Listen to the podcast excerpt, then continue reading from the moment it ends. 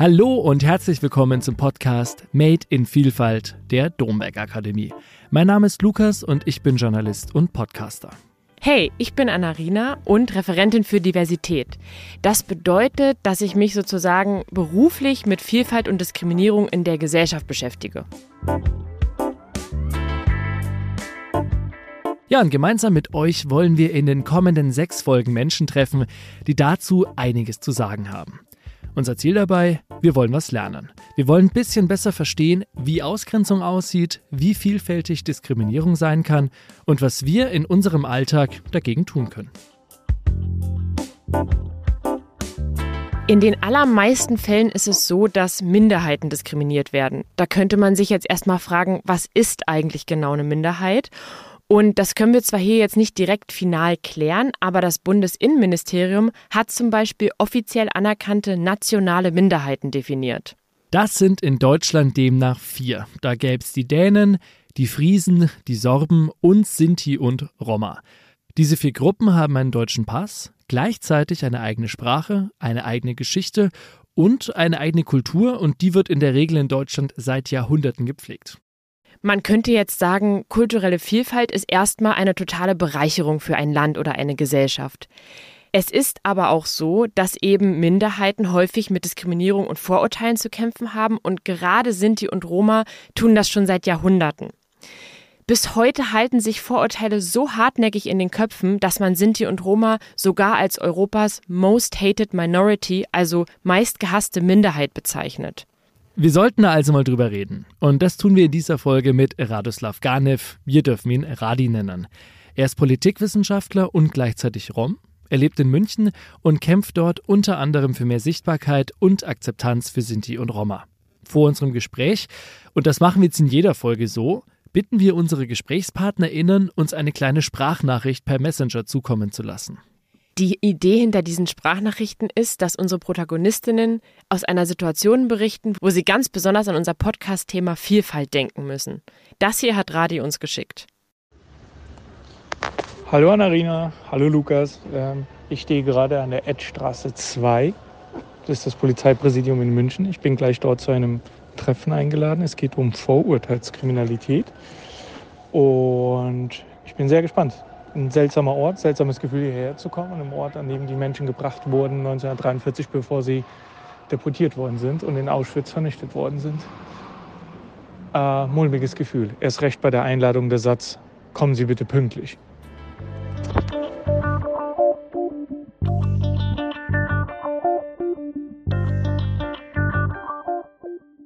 Hi Radi, schön, dass wir da sein dürfen. Freut mich, dass ihr da seid. Vielleicht kannst du mal kurz erklären, in was für einem Raum befinden wir uns denn hier gerade? Wir befinden uns in der Geschäftsstelle der Lichterkette e.V. Das ist ein Verein, der sich seit 30 Jahren gegen Rassismus und für das friedliche Miteinander einsetzt, zu dem ich eine enge Verbindung aufgebaut habe, als ich äh, Romanity, meinen eigenen Verein, gegründet habe. Ich wurde von der Lichterkette unterstützt und bin so auch hauptberuflich zu dem Verein gekommen. Bei unserem Format ist es ja so, dass wir gerne die Menschen, mit denen wir uns unterhalten, so ein bisschen vorgeben lassen wollen, über was wir sprechen. Und dazu hatten wir die Idee mit dieser Sprachnachricht, die du uns ja freundlicherweise geschickt hast.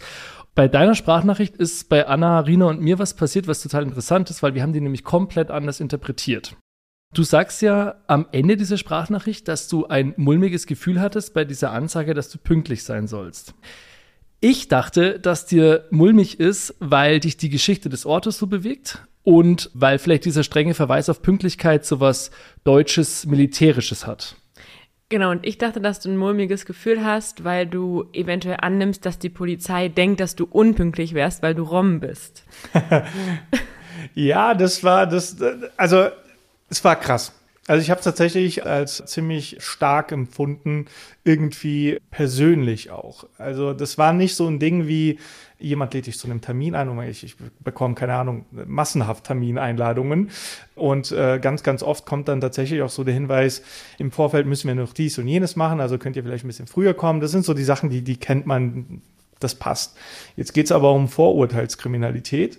Und ich als eben Vertreter einer Roma-Selbstorganisation, die sich auch sehr viel mit Aufarbeitung, auch in München Aufarbeitung befasst. Dementsprechend ist jetzt das Polizeipräsidium in der Edstraße nichts, was man nicht kennt, wenn man sich ein bisschen mit dem Thema auseinandersetzt. Weil äh, wenn man die Geschichten der Menschen kennt, wenn man weiß, was da passiert ist, also vor allem 1943, die Deportation der Münchner Sinti und Roma jährt sich äh, dieses Jahr zum 80. Mal. Viele dieser Menschen wurden morgens um 5 Uhr aus ihren Häusern getrieben. Die sind da reinspaziert, haben richtig Radau gemacht. Äh, die Betroffenen ähm, durften äh, nur einen Koffer pro Person packen und dann ging es erstmal in eine Zelle.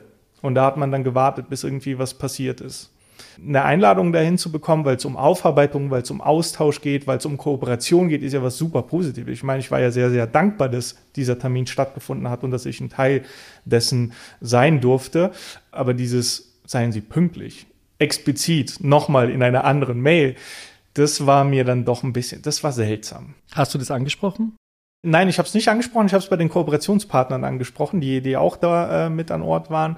Die haben auch gesagt, es ist so ein bisschen Beigeschmäckle hatte und dass man vielleicht darüber reden sollte. Ob wir jetzt wirklich darüber reden, weiß ich nicht. Aber es war ein mulmiges Gefühl. Jetzt ging es ja bei diesem Workshop um Vorurteilskriminalität. Vielleicht kannst du uns noch mal dieses Vorurteilskriminalität kurz erklären. Ja, genau. Das ist äh, das eben, dass man ähm, äh, durch ein vorgefertigtes, manifestiertes Bild dazu neigt, Vermutungen anzustellen Zuweisungen zu erstellen und eben ähm, ja ein Weltbild zu verbreiten, was einfach nicht der Realität entspricht. Häufig kennt man das mit Meldungen aus den einzelnen Stadtbezirken beispielsweise, wenn du sagst, na ja, wir haben jetzt hier irgendwie ein rumänisches Auto in der Nähe unseres Parks und da schlafen ab und zu Leute, was noch lange keinen Strafbestand hat. Und die Frage ist, was macht dann die Polizei mit sowas? Fahren wir da jetzt dran vorbei? Ist irgendetwas passiert, was ähm, irgendwie ähm, veranlasst, jetzt da zu intervenieren oder nicht? Oder was macht man mit so einer Information? Und was da immer mitschwingt ist, vielleicht kommt demnächst dann irgendwas weg, weil es ist ein fremdes Auto und die schlafen da. Ob das jetzt wirklich Sinti und Roma sind, weiß kein Mensch. Ob die wirklich Diebe sind, weiß kein Mensch. Aber es sind schon Vermutungen da und in die Richtung gehen dann häufig auch die Zahlen bzw. die Ereignisse, über die man sich dann dort unterhält. Statistisch gesehen gibt es Kombinationen von Vorurteilskriminalität und Antiziganismus gar nicht. Hier nochmal für euch eine kleine Einordnung. Der Begriff Antiziganismus ist umstritten, weil er sich aus Anti und Zigan zusammensetzt. Anti heißt dagegen, das ist klar. Zigan kommt aus dem Französischen und bedeutet auf Deutsch wörtlich übersetzt Zigeuner. Diese Fremdbezeichnung wollen wir nicht verwenden und darum sagen wir Z-Wort. Denn das Wort, wofür wir Z-Wort sagen, wird von Betroffenen als diskriminierend und rassistisch empfunden. Der Zentralrat der Sinti und Roma schreibt zum Beispiel, dass die Abschaffung dieses Begriffs im Sprachgebrauch ein ganz wichtiges Ziel ist.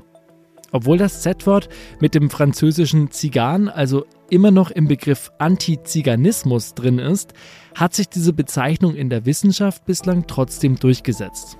Darunter verstehen wir also die Ablehnung, Verfolgung und Anfeindung von verschiedenen Gruppierungen, die in der Regel Sinti und Roma sind. Antiziganismus gilt aber außerdem für alle anderen Ethnien, die ursprünglich aus Nordindien nach Europa kamen und hier seit Jahrhunderten verwurzelt sind. Das sind zum Beispiel auch die sogenannten Jenischen in der Schweiz oder die Travelers in Irland. Ich für mich kann schon behaupten, mir ist im vergangenen Jahr äh, mehr widerfahren, als in der amtlichen Statistik eben ähm, auftauchen wird, beziehungsweise sichtbar wird, weil es eben diese Meldestellen in der Fläche noch gar nicht gibt, weil die Menschen die Meldestellen auch noch gar nicht annehmen und weil folglich sowas dann auch nicht erhoben werden kann. Bevor wir jetzt da auch nochmal weiter in die Thematik eingehen, ist es, glaube ich, wichtig, dass wir nochmal klären, was genau bezeichnet man eigentlich als Sinti und Roma? Bei dir ist es jetzt so, du bist ein Rom, das heißt, wenn ich das richtig verstanden habe, ein männlicher Angehöriger der Roma. Man nimmt ja Sinti und Roma immer zusammen, zumindest im Wording. Vielleicht kannst du das mal kurz so ein bisschen für uns auseinanderklamüsern. Was ist damit jetzt eigentlich gemeint? Welche Gruppen sind damit gemeint? Genau, einfach damit wir später auch wissen, dass wir da die richtigen Begriffe verwenden. Ja, das ist letztendlich der Oberbegriff, der sich etabliert hat für ganz, ganz viele verschiedene Stämme. Wenn man sich das rückwirkend anschaut, dann sind die Menschen, die jetzt seit nahezu tausend Jahren sich äh, in Europa und in anderen Gegenden ähm, der Welt aufhalten, aus dem heutigen Nordwestindien und Pakistan geflohen oder vertrieben worden. Das weiß man auch gar nicht mehr so richtig. Auf dem Gebiet leben noch heute über 200 verschiedene Volksstämme. Die haben natürlich alle irgendwas gemeinsam und haben auch alle irgendwo ihre äh, Unterschiede. Ich vergleiche es immer gerne mit Länderdreieck, Belgien, Luxemburg und Deutschland. Vielleicht nehmen wir noch die Niederlande dazu. Wenn da irgendetwas passieren würde und wenn mehrere hunderttausend Menschen oder vielleicht sogar Millionen fliehen müssten, was hätten wir da? Wir hätten da Deutsche, wir hätten Wallonen, wir hätten Luxemburger, wir hätten Niederländer, also ganz, ganz viele Menschen, die natürlich irgendwie vielleicht gleich aussehen, Sprachen sprechen, die in irgendeiner Art und Weise verwandt sind, aber auch extreme Unterschiede. Letztendlich ist es genauso auch mit Sinti und Roma. Wir verwenden auch den Begriff Roma, obwohl wir wissen, dass es ganz viele Untergruppen gibt. Also ich komme aus Bulgarien, da spricht man auch übergeordnet von Roma, aber es gibt sieben verschiedene oder zumindest mir bekannte Gruppen, die sich auch nochmal anders definieren. Wir haben Manouche in Frankreich, wir haben Romanicals in äh, England, wir haben äh, die Traveller in Irland und in vielen anderen Ländern viele andere Gruppen, die sich wiederum anders bezeichnen. Sinti und Roma ist eine Selbstbezeichnung, die so vom Zentralrat der Sinti und Roma verwendet wird. Um alle Geschlechter mit einzubeziehen, werden häufig auch die Begriffe Sintize und Romnea benutzt. In der geschriebenen Version steckt da jeweils ein Sternchen mit drin. Ein männliches Mitglied der Sinti wird als Sinto bezeichnet und ein weibliches Mitglied als Sintiza oder Sintize. Ein männliches Mitglied der Roma wird als Rom bezeichnet und ein weibliches Mitglied als Romni. In der Mehrzahl wird somit Sintize und Romnea daraus. Auch wenn wir hier im Podcast häufig Sinti und Roma als Begriffe nutzen, sind alle Geschlechter mitgedacht. Letztendlich Oberbegriff. Es gibt noch viele, viele weitere Gruppen. Die gängigste Erklärung ist, die einen sind schneller gewandert als die anderen. Das heißt, wir sprechen von Sinti über Menschen, die überwiegend in Westeuropa oder in Nordeuropa angesiedelt sind, wo wir ganz genau wissen, es gibt auch Sinti in Südosteuropa, es gibt auch Roma in Nordeuropa, also so gänzlich ist es nicht, aber eben überwiegend. Und Sprachstudien deuten an, dass das, was äh, Sinti sprechen, näher an der Ursprungssprache, dem indogermanischen oder indoarischen Sanskrit, liegt als das, was Roma sprechen. Roma haben sehr viele Einflüsse aus dem Altgriechischen und noch aus dem äh, Persischen, aber eben auch aus dem slawischen Raum. Wie viele Sinti und Roma leben denn heute in Deutschland? Äh, spannende Frage, äh, wissen wir nicht. Hat mehrere Gründe. Die ethnische Zugehörigkeit wird äh, nicht erhoben, beziehungsweise sie wird im Mikrozensus zwar erfragt, aber sie ist eine freiwillige Angabe. Dann haben wir natürlich auch noch ein paar historische Ereignisse, die dazu beitragen, dass man sagt, ja, man möchte gar nicht erhoben werden und es ist nicht äh, gerade förderlich, wenn man in irgendeinem Amt irgendwo als äh, Sinto oder Sintessa auftaucht. Die Deutschen Sinti sagen ganz klar, wir wollen nicht erhoben werden. Wir wurden einmal sehr penibel erfasst und wir wurden auch dementsprechend äh, sehr penibel beinahe vernichtet. Auf der anderen Seite haben wir in Südosteuropa Initiativen von Roma, die sagen, lasst euch beim Mikrozensus erfassen. Wenn jemand bei euch an der Haustür ist und diese Umfragen stattfinden, sagt, dass ihr ethnische Minderheitengruppen angehört, damit man endlich mal sieht, wie viele wir eigentlich sind und wir endlich die gesellschaftliche und die politische Anerkennung bekommen, die wir brauchen. Europaweit spricht man immer so von 12 bis 15 Millionen. Ich persönlich gehe davon aus, dass es eher so 30 sind, also locker mal das Doppelte. In Deutschland geht man immer irgendwie von deutschen Sinti und Roma aus. Die sind dann so zwischen 70 und 150.000, also auch eine sehr spannende Angabe. Auch fast das Doppelte. Und dann muss man natürlich sagen, sind ja unheimlich viele ähm, Roma beispielsweise zugewandert aus den ganzen Ostblockstaaten nach der EU-Osterweiterung, äh, Freizügigkeit und so weiter und so fort. Also ich gehe stark davon aus, dass wir äh, in Deutschland locker über eine Million Sinti und Roma haben. Es ist ja auch so, dass sich die ganzen Debatten, über die wir jetzt gesprochen haben, Begriffe, historische Begebenheiten irgendwie auch widerspiegeln in den Leben von einzelnen Menschen, wie zum Beispiel in deinem auch. Und du hast mal im Interview gesagt, dass du lange selber verheimlicht hast, dass du Rom bist. Woran lag das und wie war das für dich persönlich? Das war die Sozialisation und die Erziehung äh, meines Umfelds. Also, dass äh, es ganz klar war, dich erwartet nichts Tolles wenn du sagst, dass du Roma bist. Und es spielt eigentlich keine Rolle, weil du bist ein Mensch und du hast einen Wert. So hat man es versucht, mir es, wie soll ich sagen, zu verkaufen. Und Menschen sollten sich dafür interessieren. Und sag's einfach nicht. so. Und irgendwann macht man als Kind seine eigenen Erfahrungen und äh, ich, ich bin ja noch bis zum zweiten Schuljahr in Bulgarien zur Schule gegangen und ich habe halt auch gemerkt, dass das Z-Wort halt eigentlich ständig verwendet wird, um irgendeine Abartigkeit zu, zu deklarieren wer Südosteuropa kennt, äh, der weiß, äh, Kulturkreis, in dem bei Beleidigung häufig die Mutter ins äh, Visier gezogen wird. Äh, und das ist was ganz Schlimmes. Ähm, und das Z-Wort ist, steht dann sogar noch drüber. Und für mich war das dann die Erklärung, okay, es ist also sogar noch schlimmer, als wenn du die Mutter von irgendjemandem beleidigst, dann packst du den Z-Begriff aus. Und das wollte ich nicht sein. Also ich wollte nichts Schlimmes sein. Ich wollte nicht eine Beleidigung sein. Ich wollte nicht diese abartige Person sein, die ständig mit dem Z-Wort umrissen worden ist. Also habe ich es ganz lange verheimlicht. Und es hat Ewigkeiten gedauert, bis ich zum Punkt angekommen bin, naja, wenn niemand darüber spricht, dann wird sich niemals das Bild ändern. Mittlerweile stehst du ja auch wirklich in der Öffentlichkeit zu diesen Themen, bist sehr sichtbar und hörbar, hast Projekte dazu gegründet. Gab es da einen bestimmten Moment, wo sich diese vielleicht empfundene Ohnmacht in so eine Energie gewandelt hat, etwas dagegen tun zu wollen? Äh, ja, ja, das war, das war ein ungewollter Moment, dass ich als Rom vorgestellt wurde in einer Podiumsdiskussion, wo es eigentlich nichts zu suchen hatte. Ich äh, habe bei einem Stipendiatenprogramm mitgemacht und habe mich dort erstmalig einem Fremden anvertraut und habe gesagt, dass ich Angehöriger einer Minderheitengruppe bin. Und die fanden das höchst interessant. Die haben gesagt, du könntest ein Role Model sein und wir können dich dabei unterstützen. Damals war ich aber noch lange nicht so weit darüber zu sprechen. Ich habe gesagt, auf gar keinen Fall möchte ich, dass das ein Thema wird und ich möchte auch nicht darüber sprechen.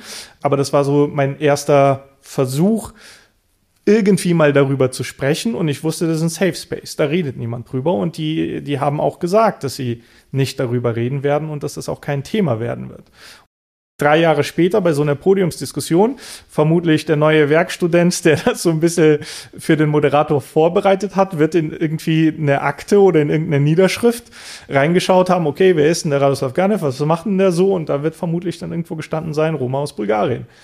Dann fand sich das in der Ankündigung zu der Podiumsdiskussion wieder und ich stand dann da irgendwie vor 300 Menschen, wildfremd, aus Politik, äh, Wirtschaft, und, äh, äh, und, und, und äh, ja, wurde dann so angekündigt. So Radoslav Ganev, Politikwissenschaftler, Roma aus Bulgarien. Wow. Da habe ich mir gedacht, das wissen nicht mal meine besten Freunde. Und jetzt wissen es halt ein Haufen Fremder. Ja, und äh, das war so der Punkt, wo ich gesagt habe, okay, das war eine extreme Angst. Ich habe mich extrem unwohl gefühlt. Ich bin jemand, der sehr gerne redet und auch sehr selbstbewusst redet. Da ging gar nichts mehr. Also ich habe da nur noch vor mich rumgestottert, versucht irgendwie mich thematisch zu äußern zu dem, weil, weil das war gar kein Thema. Es, es ging gar nicht um, um Roma. Als ich das irgendwie ähm, durchgebracht hatte und, und äh, die Podiumsdiskussion zu Ende war, sind unheimlich viele Menschen auf mich zugekommen und haben aber genau darüber sprechen wollen. Also gar nicht über den Inhalt der Diskussion, sondern wurdest du gerade als Roma vorgestellt? So du? Vor 300 Personen? Klasse, toll, mehr von dir. Und das war dann so wirklich der Abend, wo ich gemerkt habe, verbunden, extreme Angst, ich will es eigentlich nicht, bis hin zu, du musst es, weil anders wird es nicht gehen. Das ist so das Gefühlschaos, was mich da begleitet hat. Das, was du beschrieben hast, hat ja viel auch mit Angst zu tun und auch ausgesetzt sein, äh, unterschiedlicher Angriffe, Meinungen, alles Mögliche. Wie schützt du dich dagegen? Man muss da vielleicht auch noch sagen, dass ich aus einer sehr komfortablen ähm, Situation komme. Also ich habe äh, gefühlt meinen Traumjob. Ich äh, wohne in München in einer eigenen Wohnung. Das heißt, ich bin nicht darauf angewiesen, dass mir irgendjemand irgendeine Wohnung gibt. Und ich bin Diplom-Politologe und habe mittlerweile schon verschiedene Lehraufträge an verschiedenen Universitäten im freiberuflichen Bereich. Ich kann darüber reden, weil mir in der Hinsicht keine Gefahr mehr droht. Also mir kann keiner meinen Job wegnehmen, mich, mich kann niemand aus meiner Wohnung schmeißen und äh, mir kann niemand den Zugang zu bestimmten Institutionen verwehren, weil ich bin schon drin. Was mich aber umtreibt und mir Sorgen bereitet, ist natürlich, als Role Model auch eine Art Zielscheibe zu sein für eben Hasskommentare, für ähm, auch äh, Angriffe auf meine Person oder vielleicht auf mein soziales Umfeld. Und das bereitet mir schon Unbehagen. Ich meide es, äh, über, über ganz persönliche, intime Sachen zu sprechen. Und ich möchte beispielsweise auch nicht, dass klar ist, ähm, wo, wo ich aufzufinden bin. Also es ist Gott sei Dank bisher nichts passiert und alles, was ich bisher bekommen habe, waren äh, Hasskommentare in sozialen Medien, weil man muss mich nur googeln und findet sofort irgendwie eine E-Mail-Adresse oder, oder mein, mein Facebook- oder LinkedIn-Profil oder was auch immer. Aber es ist unangenehm, irgendwie das Gefühl zu haben, weiß ich nicht, vielleicht zerkratzt mir irgendjemand das Auto. Die Frage ist, warum? Also ich greife niemanden offensichtlich an. Ich äh, beschuldige niemanden, ich äh, beleidige niemanden und ich möchte lediglich, dass man über Tatsachen, über historische Ereignisse spricht, dass man die reflektiert und dass man gemeinsam, das ist mir ganz, ganz wichtig, dass man gemeinsam neue Wege geht als Gesamtgesellschaft. Bei der Recherche zu dem Interview bin ich auch auf eine Bezeichnung in der Doku gestoßen von Vice News, die Sinti und Roma als Europe's Most Hated äh, bezeichnet hat, also Europas meistgehasste Minderheit. Was macht Sinti und Roma als Gruppe so besonders anfällig für Diskriminierung? Einerseits tatsächlich die historische äh, Entwicklung und Darstellung dieser Menschen, weil man seit jeher mit irgendetwas Negativen in, in Verbindung gebracht wurde. Zurückzuführen auf erste urkundliche Erwähnungen schon im, im 14. Jahrhundert in Deutschland. Es gibt sehr positive Erwähnungen über eben diese Menschen, die damals gekommen sind. Und auch in den Folgejahrhunderten gibt es sehr positive Erwähnungen in Stadtchroniken oder äh, in irgendwelchen anderen ähm, äh, chronischen Auflistungen. Es gibt auch neutrale Erwähnungen. Und es gibt natürlich die negativen. Es gibt die von ja, Wahrsagern, von Kindsentführern, von verführerischen Biestern, also vor allem in Literatur und Kunst wurden äh, äh, Frauen häufig eben extrem sexualisiert dargestellt. Denken wir mal an Carmen oder an äh, Esmeralda von Glöckner von Notre Dame. Also da, da gibt es mehrere solche Fälle. Und äh, wenn man sich dann fragt, was überdauert denn? Dann weiß man, es überdauert das, was sich rumspricht. Was spricht sich rum? Das Negative ist übrigens noch heute so. Negative Nachrichten verkaufen sich besser als positive. Wir kaufen Zeitungen mit den katastrophalen Schlagzeilen. Wir lesen Magazine mit den mit den schlimmen Nachrichten. Und es gibt keine Gegenposition, weil die Menschen, als sie damals nach Europa gekommen sind, stammten aus einem Kulturkreis, der alles mündlich überliefert. Die sind nicht mit ihren eigenen Büchern und mit ihrer eigenen Literatur hergekommen und konnten nachlesen und zeigen, schaut mal übrigens, so sieht das bei uns aus, sondern deren gesamten Kultur, Geschichten, alles, was sie erleben, wird mündlich überliefert. Und historische Auseinandersetzungen sagen heute, in den ersten 250 Jahren wurde ein Wissen generiert, was aktuellen, heutigen historischen Ansprüchen in keinster Weise auch nur annähernd entsprechen würde. Und das heißt, jeder in ganz Europa hat von Natur aus, in Anführungsstrichen, irgendwelche Bilder im Kopf, wenn er Sinti und Roma oder das Z-Wort hört. Und die sind in den allermeisten Fällen negativ. Und wenn sie positiv sind, sind sie wiederum, wie soll ich sagen, rassistisch positiv weil dann ist es der gute Musiker, der die Musik in seinem Blut hat. Da weiß ich nicht, bekomme ich Gänsehaut, wenn ich das höre. Du hast ja auch gerade, um diesen Bildern zu entgegnen, Romanity als Projekt gegründet. Kannst du uns einmal den Titel erklären? Uh, Romanity ist ein Wortspiel, was ich zusammensetze aus Roma und Humanity. Roma wird häufig übersetzt als Mensch. Und Humanity, Menschlichkeit. Und darum ging es mir. Ich sage, ich möchte Menschen zeigen, und ich möchte Menschlichkeit einfordern. Dass man eben einen Menschen sieht, nicht zwangsläufig irgendwie die Angehörigkeit einer Gruppe, sondern ein Individuum und das dementsprechend dann auch bewertet und nicht irgendwie Pauschalurteile, Klischees, Stereotypen irgendwo rauskramt. Also ich kann weder tanzen noch kann ich musizieren. Das heißt, ich entspreche null einem äh, äh, Roma-Klischee. Ich würde sagen, klauen kann ich auch nicht so gut. Ich habe es noch nie versucht. Also dafür ist irgendwie meine moralische Erziehung zu groß geworden. Kann ich nicht. Mache ich nicht, da sträube ich mich auch gegen. Ich entspreche keinem Klischee. Ich möchte als Individuum gesehen werden. Als jemand, der sehr viel liest, als jemand, der politisch engagiert und interessiert ist und als jemand, der irgendwie ein Faible für Geschichte hat. Das sind meine Stärken. Das sollte gesehen werden und nicht unbedingt, dass ich Angehöriger einer bestimmten Gruppe bin. Gehen wir mal vielleicht so ein bisschen auf geschichtliche Themen ein. Eines dieser Klischees, was ja über Sinti und Roma gibt und das ja, glaube ich, auch schon seit dem Zeitpunkt der ersten Überlieferungen historischerseits, ist ja dieses Klischee von diesem fahrenden Volk. Wie viel ist denn da dran? Also wie viel von den Sinti und Roma, die jetzt, also deren quasi Gegenwart sich historisch bis heute zurückverfolgen lässt, sind denn davon wirklich fahrendes Volk? Auch das ist ein äh, lustiges Bild. Äh, auch hier, glaube ich, spielt eben die eigene Wahrnehmung eine, eine extrem ähm, äh, wichtige Rolle. Ich habe keinen Wohnwagen. Ich könnte mir auch niemals vorstellen, in einem Wohnwagen irgendwie Urlaub zu machen. Ich, also da, da, da empfinde ich Unbehagen bei. Ich bin aber in der Mittelmosel aufgewachsen. Und äh, dort gibt's wunderschöne Schleifen und tolle Orte und ganz, ganz viele Campingplätze. Und was ich in meiner Kindheit dort erlebt habe, war die, wie soll ich sagen, Belagerung dieser Campingplätze durch Holländer. Für mich sind Holländer ein fahrendes Volk. Von April bis Oktober überall an der Mosel gelbe Schilder, äh, Nummernschilder an Autos mit Wohnwegen und super nette Leute. Ich habe wirklich sehr, sehr spät erst davon erfahren, dass man irgendwie äh, Sinti und Roma anhaftet, sie seien ein fahrendes Volk. Ein Fakt war es tatsächlich nahezu nie erste statistische äh, äh Erhebungen basieren so auf dem 17., 18. Jahrhundert, kommen aus dem Kaiserreich Österreich-Ungarn und aus, ähm, aus Preußen. Die Menschen, die in irgendeiner Art und Weise sich dazu geäußert haben, dass sie Angehörigen der Minderheitengruppe sind oder als solche gelesen wurden und das statistisch erhoben wurde, waren in Preußen 90 Prozent sesshaft. Das heißt, sie hatten einen festen Wohnsitz und eine Wohnung. Und in Österreich-Ungarn war es sogar noch mehr, da waren es 95 Prozent genau zu dieser Zeit ist auch dieses Klischee entstanden, weil man vermutet, zurückzuführen auf eine Postkarte. Jemand im, äh, in, in den Transsilvanien unterwegs war und ein Foto eines solchen Wohnwagens gemacht hat. Also es gibt Menschen, die die nomadische äh, Lebensweise pflegen. Und diese Wohnwegen äh, ähm, sind sehr schick, bunt bemalt. Das ist ein Kunstwerk. Und dieses Foto wurde nach Hause geschickt als Postkarte. Und diese Postkarte ist unheimlich beliebt geworden und äh, wurde dann dementsprechend auch tausendfach kopiert und weiterversendet.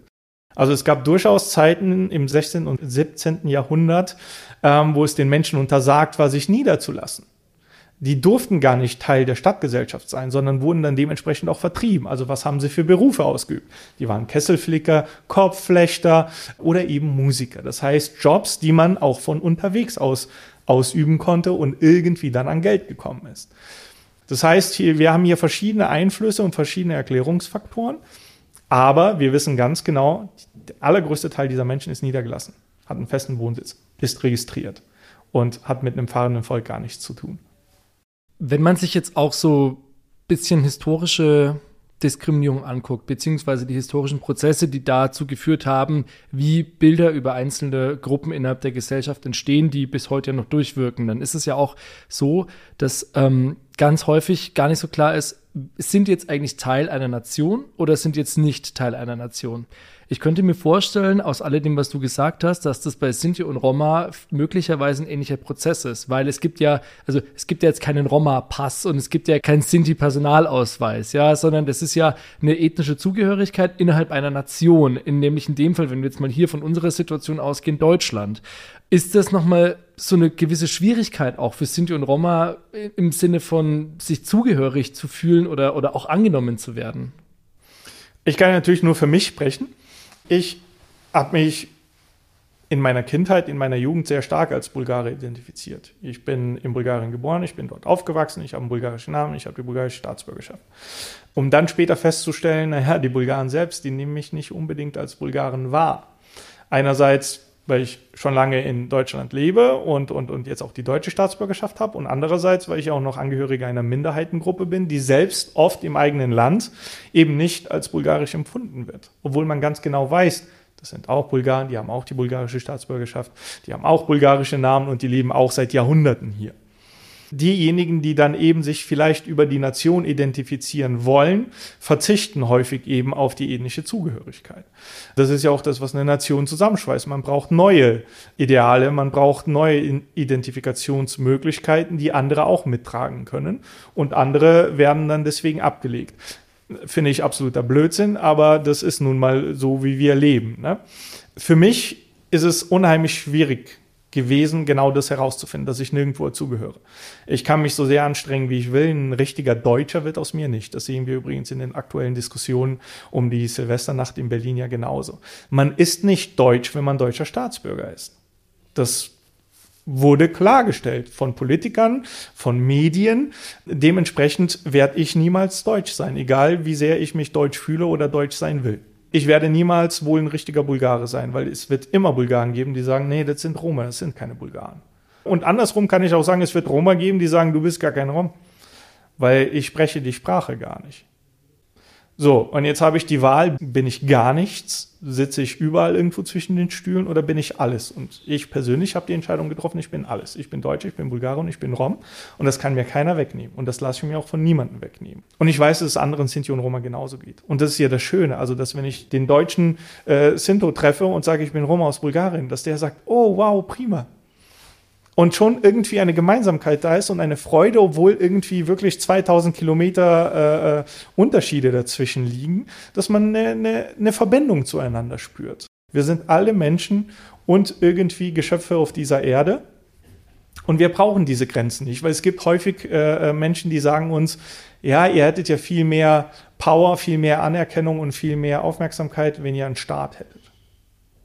Das Letzte ist, was wir brauchen, ist ein Staat.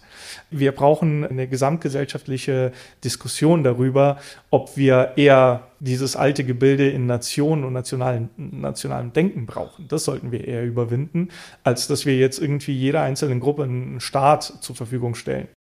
Auf Romanity bei deiner Seite sagst du ja, dass es ja auch eins deiner Anliegen ist, dass du über Kunst, Kultur und Geschichte von Sinti und Roma informieren möchtest, weil es eben und das ist jetzt quasi was, was wir mehr oder weniger zitieren, es gibt mehr als Armut, Elend oder Kriminalität.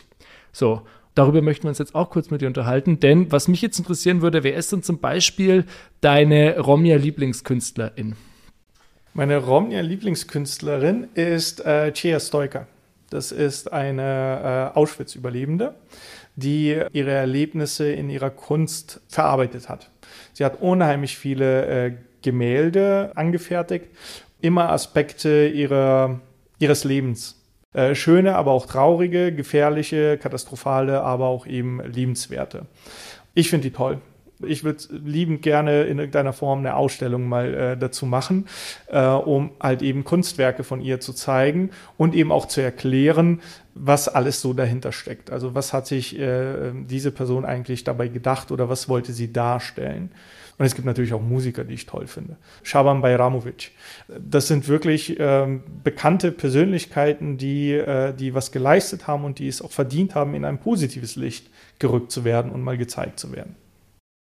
Wir werden jetzt gleich dann noch über die Darstellung und die Sichtbarkeit von Sinti und Roma auch in der Gesellschaft, in den Medien näher nochmal eingehen. Die letzte größere Produktion, die ich gesehen habe, in der es ganz viele Aussagen von und über Sinti und Roma gab, war die Netflix-Serie Peaky Blinders. Eine Frage, hast du die gesehen? Ja, ich habe Peaky Blinders gesehen. Was hältst du von der Serie? Ähm, ich, ich fand sie äh, sehr spannend, äh, sehr gut gemacht und fesselnd. Erst so im Laufe der Zeit ist mir aufgefallen, dass es da immer wieder so kleine Hinweise und äh, Stellen gab, wo man sich dann fragen musste, Moment mal, sind jetzt hier die Hauptprotagonisten, sind das Roma? und äh, mit zunehmendem Verlauf der Staffel ist es dann auch deutlicher geworden. Vielleicht kurz für alle Zuhörer da draußen, äh, die ihr äh, Peaky Blinders nicht gesehen habt. Da geht's um eine Mafia-Familie aus Birmingham. Die Serie spielt so ungefähr um das Jahr 1920 und die ist gerade international extrem erfolgreich. Und da ist es so, dass die Familie der Protagonisten, die hat eine unter anderem eine Roma-Herkunft und das wird auch, wie du ja bereits erwähnt hast, gerade im Laufe der Serie immer häufiger angesprochen. Was mir persönlich dabei aufgefallen ist, als jemand, der sich ja mit Sinti und Roma wenig bislang beschäftigt hat, also ich fand, dass es sehr von Klischees gestrotzt hat. Also es geht darum, dass die Tante hat seherische Fähigkeiten. Dann gibt's diese Roma-Bestattungsrituale, bei denen diese Pferdewägen äh, verbrannt werden. Also macht man es wirklich so, dass die ganzen Pferdewägen verbrannt werden oder nicht? Keine Ahnung. Das waren ja wirklich die absoluten Protagonisten dieser Serie. Und jetzt würde ich mich fragen, ist es trotzdem scheiße mit diesen Klischees? oder ist es quasi gar nicht so einfach auseinander äh, zu klamüsern? Ja. War für mich auch schwierig, muss aber auch dazu sagen, dass äh, vor allem in der letzten Staffel ja gefühlt mehr Stereotype gezeigt worden sind als in den fünf Staffeln davor. Also die, die finale Staffel war, die strotzte wirklich nur vor Klischees. Entspricht natürlich irgendwo auch äh, dem Weltbild 1920 und, und, und, und auch äh, vielleicht kulturellen Ritualen. Muss dazu sagen, es ist äh, auch wiederum äh, regional abhängig. Also man kann davon ausgehen, dass diese Traveler, die wirklich einen Großteil ihres Lebens äh, in solchen Wohnwegen verbracht haben, dass sie äh, vielleicht auch das Bestattungsritual genauso begangen haben, wie es in der Serie auch gezeigt wird.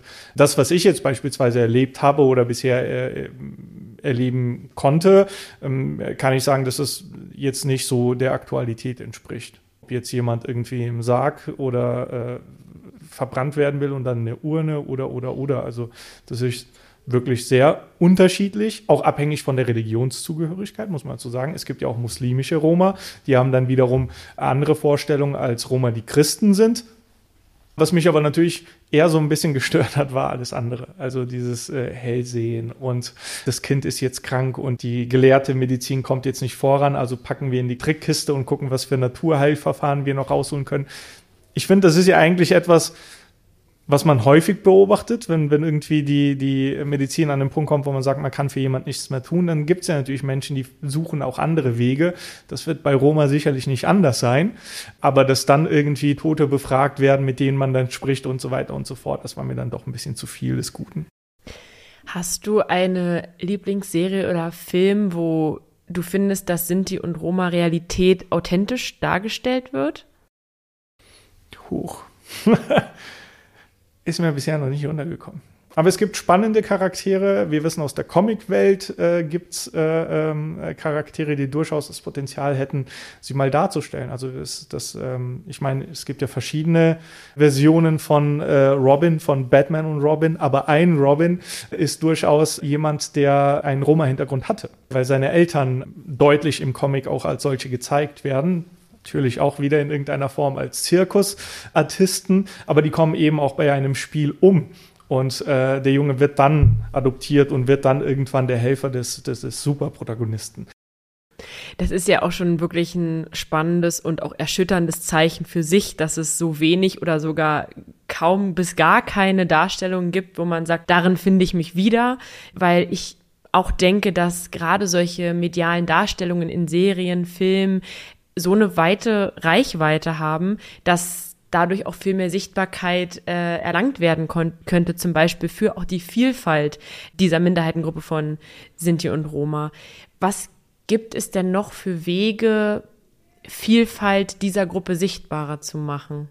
sie zu zeigen und darüber zu sprechen und äh, daran arbeite ich. Also ich habe im vergangenen Jahr zum Weltromantag Münchner Sinti und Roma porträtieren lassen. Also es war ein Kooperationsprojekt mit der äh, Hochschule für Fernsehen und Film hier in München. Ich habe dort mit Studierenden äh, Filme drehen lassen, um eben die Vielfalt auch zu zeigen. Und was war dabei? Wir hatten den Künstler aus Dachau, der deutsch ist, dessen Mutter äh, ähm, ein KZ überlebt hat. Wir hatten den Rapper aus dem Hasenbergel. Wir hatten den Grundschullehrer aus Bulgarien. Wir hatten die Wirtschaftspädagogin aus Mazedonien. Also sehr, sehr viele spannende Menschen. Ich wollte deren Alltag zeigen. Ich wollte die Menschen zeigen, fernab von Klischees. Und davon brauchen wir mehr. Ähm, ich werde häufig zu Diskussionen eingeladen oder Filmdiskussionen oder Dokumentationen über die Lebensrealität der Sinti und Roma. Dreimal dürft ihr raten, was da dargestellt wird entweder Elendsviertel äh, auf dem Balkan oder eben Armutszuwanderung aus Südosteuropa und Lebensrealitäten dann dementsprechend in Deutschland. Natürlich gibt es diese Menschen. Natürlich sind das Problemlagen, über die wir sprechen müssen. Gefühlt reden wir über Sinti und Roma immer nur in dieser Perspektive schaut, es gibt auch andere Bilder über uns, auch wenn wir sie erstmal selbst kreieren müssen, aber es gibt sie. Und wenn sich schon die anderen nicht dafür interessieren, dann sollten wir selbst uns dafür interessieren. Und das sind so Bilder, die ich mal gerne sehen würde und ich zeigen würde. Du hast jetzt am Anfang auch viel darüber gesprochen, dass wir als Gesamtgesellschaft uns diesem Thema widmen sollten und irgendwie auch jeder Einzelne eine Rolle darin hat.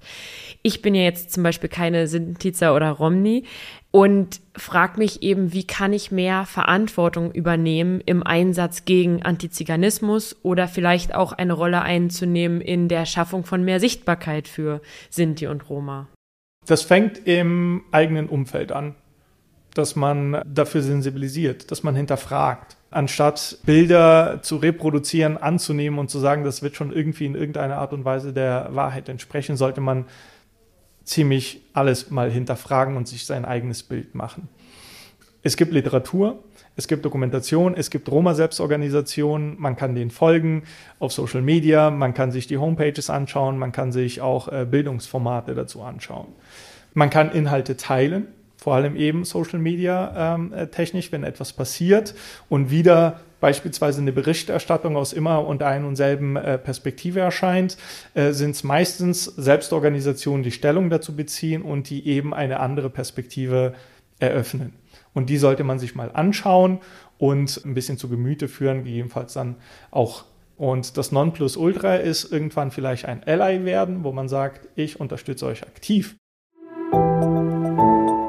Der Begriff Ally kommt aus dem Englischen und bedeutet übersetzt Verbündete. Verbündete oder Allies sind Menschen, die zwar nicht selbst von einer Diskriminierung betroffen sind, sich aber dagegen einsetzen. Nur weil ich eine Selbstorganisation bin, heißt es das nicht, dass äh, äh, bei mir nur Sinti und Roma mitmachen dürfen oder willkommen sind, sondern nein, wir sind ein Verein, der offen für alle ist. Und wenn jemand mitmachen will und am Thema arbeiten will, ist er herzlich willkommen.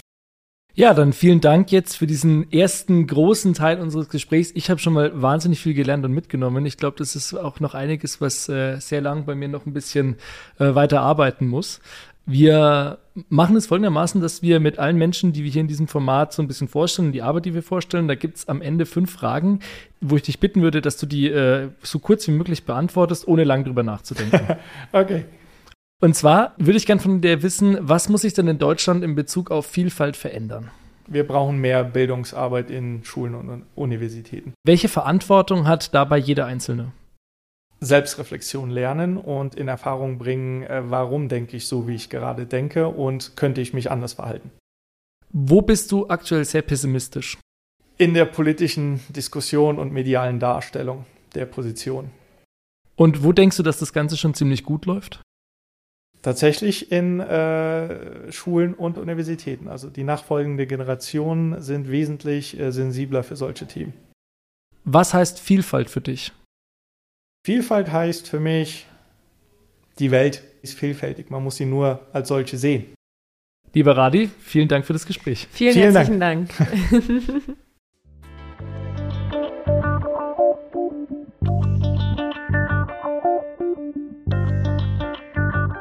Das war die erste Folge von Made in Vielfalt mit Radoslav Ganev.